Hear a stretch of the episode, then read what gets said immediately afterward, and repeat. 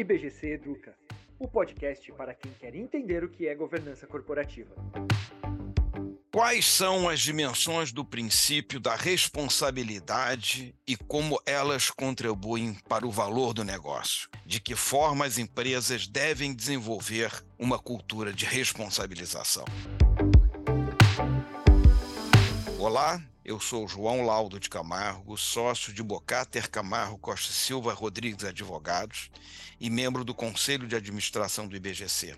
Este é o IBGC Educa, fique conosco. Neste terceiro episódio da série especial do IBGC Educa, sobre os cinco princípios da governança corporativa, presente na sexta edição do Código das Melhores Práticas de Governança Corporativa, publicado em 2023, vamos falar sobre responsabilização ou accountability. O código define responsabilização ou accountability como ato de desempenhar suas funções com diligência, independência e com vistas à geração de valor sustentável no longo prazo, assumindo a responsabilidade pelas consequências de seus atos e omissões.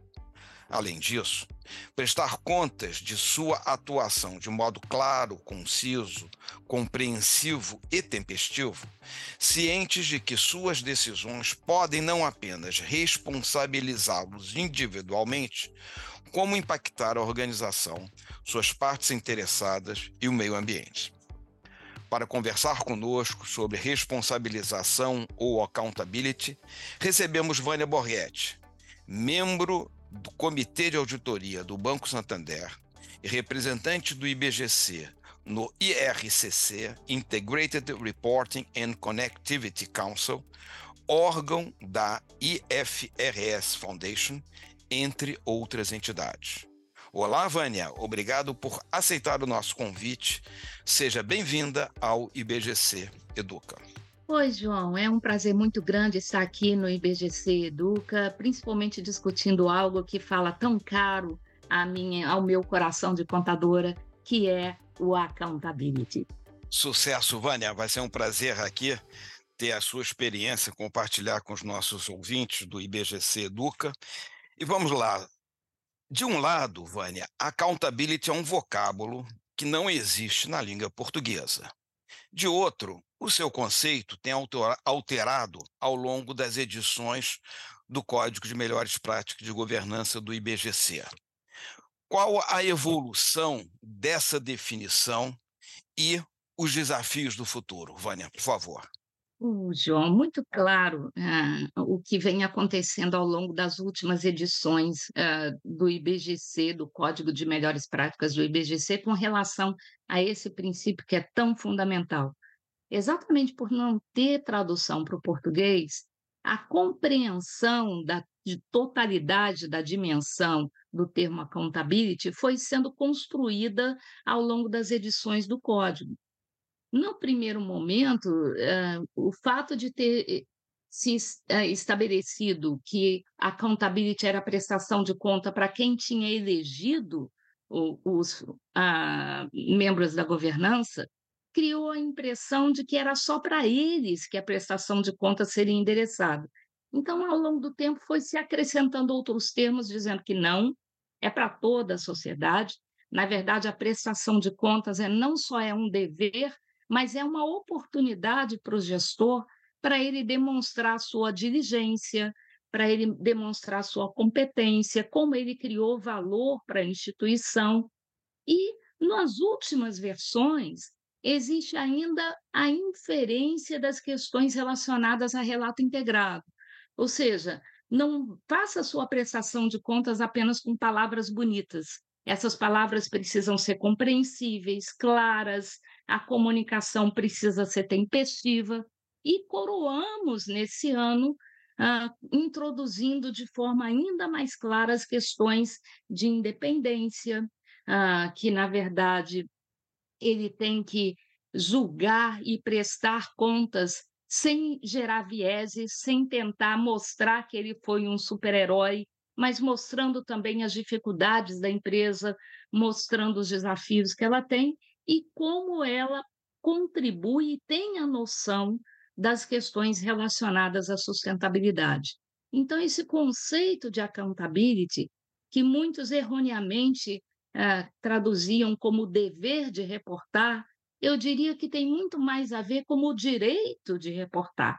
Accountability é uma oportunidade dos gestores, dos membros da governança de uma instituição, de se comunicar com seu stakeholder e mostrar a geração de valor. Muito bem, Vânia. Como você bem colocou, a questão da independência, da oportunidade para prestar informações, dar satisfação no cumprimento aí do dever fiduciário dos agentes de governança. A nova versão do, do, do, código do IBGC tem uma natureza mais principiológica, não prescritiva, o que provoca, ou deveria provocar no leitor, uma atitude crítica para as diretrizes nele contidas. A respeito da nova definição de accountability responsabilização, quais os elementos que são mais sensíveis para a reflexão do leitor? Eu diria que são exatamente essa. Não é que já não houvesse a presunção da necessidade de você ser independente e de você mostrar valor não apenas para o último período que você está reportando, mas a geração de valor a longo prazo. Principalmente essa noção é fundamental quando a gente reforça o conceito de sustentabilidade, que porque as decisões, os atos de sustentabilidade, eles mais até do que os atos de negócio da própria atividade da empresa, eles exigem um tempo maior de maturação. Ninguém muda, por exemplo, a cultura de uma empresa em questão de meses. Ninguém despolui um rio em questão de anos. Ninguém reconstrói uma floresta em questão de semanas. Então, com sustentabilidade, uh, é necessário você mostrar a percepção desse longo prazo. Uh, o gestor ele está construindo hoje para que manter a continuidade da empresa a longo prazo.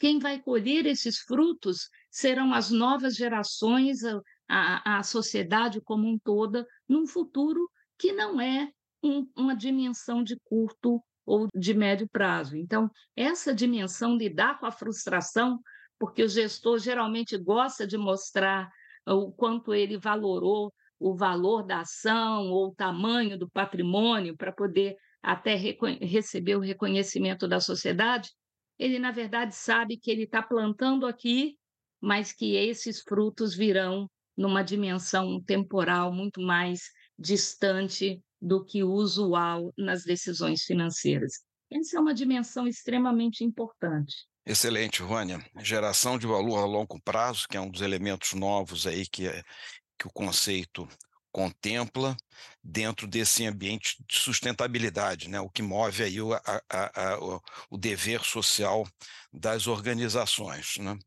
É, olhando aqui para os princípios da responsabilização e prestação de contas, como esses princípios eles contribuem para agregar valor para a organização e olhando ainda a definição do código, para impactar não só a organização, mas impactar também as suas partes interessadas, impactar o meio ambiente. Esse é um lado que eu acho que o IBGC foi muito feliz nessa nova definição.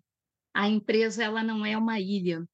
Ah, e geração de valor não se limita a questões econômicas e financeiras. Na verdade, o próprio conceito de sustentabilidade ele tem quatro dimensões. Nós queremos gerar resultado financeiro, sim, mas nós queremos que o preço disso não seja a destruição da dignidade humana, não seja a abertura para práticas não lícitas de gestão e que não seja também algo que vá danificar o meio ambiente e impactar o planeta como um todo. Então, geração de valor é nas quatro dimensões. Ninguém quer que o gestor abrace uma árvore e jogue a capacidade de gerar resultado ah, ah, no lixo. Mas, na verdade, ele, usando inovação, ele buscando tecnologia, ele consegue resolver aquilo que hoje é danoso para que esses quatro pilares que compõem a geração de valor, eles possam ser demonstrados. Então, a empresa, ao gerar valor, ela está mostrando além de questões financeiras, ela está mostrando também a, a contribuição para o mundo inteiro. E isso é muito bacana, João, porque hoje em dia ninguém mais nega a importância de sustentabilidade para o futuro do planeta. Acho que esse negacionismo já está vencido.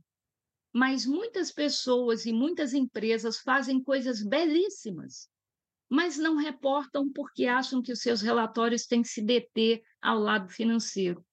Essa nova visão de reportar onde sustentabilidade entra representa uma oportunidade para as empresas de mostrar como elas estão contribuindo para um mundo melhor.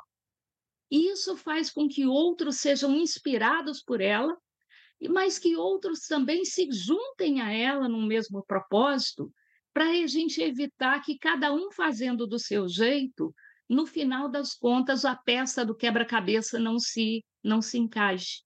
Então, essa transparência em questões de sustentabilidade é tido como, na verdade, uma dimensão fundamental para que os frutos possam beneficiar não a empresa A ou B, não o país A ou B, mas o mundo inteiro e toda a sociedade. Muito bem, Vânia. Tudo isso vem ao encontro do que a nossa legislação da sociedade anônima, já em 1976, já indicava com, com pioneirismo a responsabilidade social das sociedades anônimas e você bem coloca aí os quatro eh, as quatro dimensões né, dessa geração de valor e que as empresas não estão sozinhas, quer dizer, tem a sua cadeia de valor, tem todo o seu contexto, a comunidade em volta, a própria sociedade civil organizada. É, voltando aqui ao nosso ponto da forma de prestar contas à sociedade, como que essa prestação de contas se relaciona com a responsabilidade corporativa e a cultura organizacional, Vânia, por favor. Na verdade, João, essa nova dimensão de accountability, de prestação de contas, ela é principalmente um exercício de comunicação. O mercado tem o direito de saber sobre a empresa, uh, os stakeholders necessitam de informação para tomar decisão. Se a empresa não é transparente ao prestar contas, o mercado tenta adivinhar como a empresa está para decidir se vai trabalhar naquela empresa ou vai colocar o currículo em outro lugar, se vai comprar ações daquela empresa ou vai vender e comprar em outra instituição, se vai vender a prazo ou à vista. São uma série de decisões que são tomadas baseadas em informação. Se a empresa é transparente, se ela exerce o accountability, o mercado se sente seguro com a informação que ele recebe e toma decisões que contribuem para que a empresa possa alcançar os seus objetivos. Então, na verdade, não reportar com transparência é um risco para o negócio, porque o reporte é a oportunidade da empresa ser ela que controla a comunicação com seus stakeholders, com seu, mostrando a sua estratégia, uh, não só para fora, mas principalmente também para dentro do negócio, conquistando uh, a fidelidade dos seus funcionários, o engajamento nos propósitos da empresa, que é o que, no final do dia, vai garantir a implementação da estratégia da mesma. É, tudo isso é, é muito importante e interessante, né, Vânia? Até quando você indica aí a, a, a interação a conexão da accountability e responsabilização com a parte da transparência, você está trazendo até o outro pilar do Código de Boas Práticas, que é a própria transparência. Né? E, e como você, você, você diz, quer dizer, a transparência, a, a prestação de contas não se limita apenas ao, ao ato em si, mas a transparência é a forma a empresa se comunica com seus diversos públicos, e você bem indica, a comunicação também é interna. Né? É, olhando então esses diversos públicos, o interno, o externo, como isso deve ser realizado, considerando, inclusive, os diversos tipos e tamanhos de organização? É, na verdade, a accountability não é só para grande empresa, não é só para empresa listada, uh, não é só para a empresa que tenha operações de financiamento. Na verdade, o accountability, o dever de reportar, uh, ele ajuda a empresa a construir sistemas que, no final do dia, vão ajudar a empresa a conhecer melhor o seu negócio. Então, a o accountability pode contribuir para o aprimoramento das melhores decisões. E quem precisa disso, quem precisa tomar decisão baseado numa visão holística e não apenas usando só um ponto de vista que pode ter consequências nocivas e não foram considerados, ah, é tanto a pequena empresa quanto a grande empresa. A diferença é que, numa grande empresa, exercer esse accountability pode envolver vários mecanismos, vários sistemas, e numa pequena empresa, ah, é em função do seu modelo de negócio. Então, se a empresa é simples, construir os sistemas, construir um monitoramento do negócio para ter um bom, uma boa accountability é algo que deveria ser muito simples. Muito bom, Vânia. Excepcional. Vamos aqui para a última pergunta. Quem tem o poder de compelir o exercício da responsabilização ou accountability? Todos, desde o mais humilde empregado ao mais majoritário acionista, toda a sociedade. E é por isso que a empresa precisa se preparar para isso. Na verdade, qualquer um hoje está muito mais preparado, graças à tecnologia e à comunicação, para verificar os atos da empresa e, por isso, prestação de contas precisa ser um exercício de comunicação. Bom, amigos e amigas, chegamos ao final deste episódio do nosso IBGC Educa. Fica aqui o registro que, como muito bem colocado pela Vânia, accountability ou responsabilização tem o poder de proporcionar a longevidade das organizações, gerar impactos positivos para a coletividade e desenvolver confiança no âmbito da organização. Muito obrigado pela sua participação, Vânia. Foi um prazer grande. Parabéns ao IBGC Educa pela iniciativa. Estamos à disposição. Excelente. Até uma próxima oportunidade. Vânia, todos os cinco princípios da governança estão explicados na sexta edição do Código das Melhores Práticas de Governança Corporativa. Acesse o documento inteiro no portal do conhecimento em conhecimento.ibgc.org.br. O IBGC Educa de hoje fica por aqui. Acompanhe o IBGC nas redes sociais e se você tiver dúvidas e sugestões sobre governança corporativa ou sobre os cursos e eventos, envie e-mail para comunicação@ibgc.org.br, sem acento e sem cedilha. Até o próximo episódio.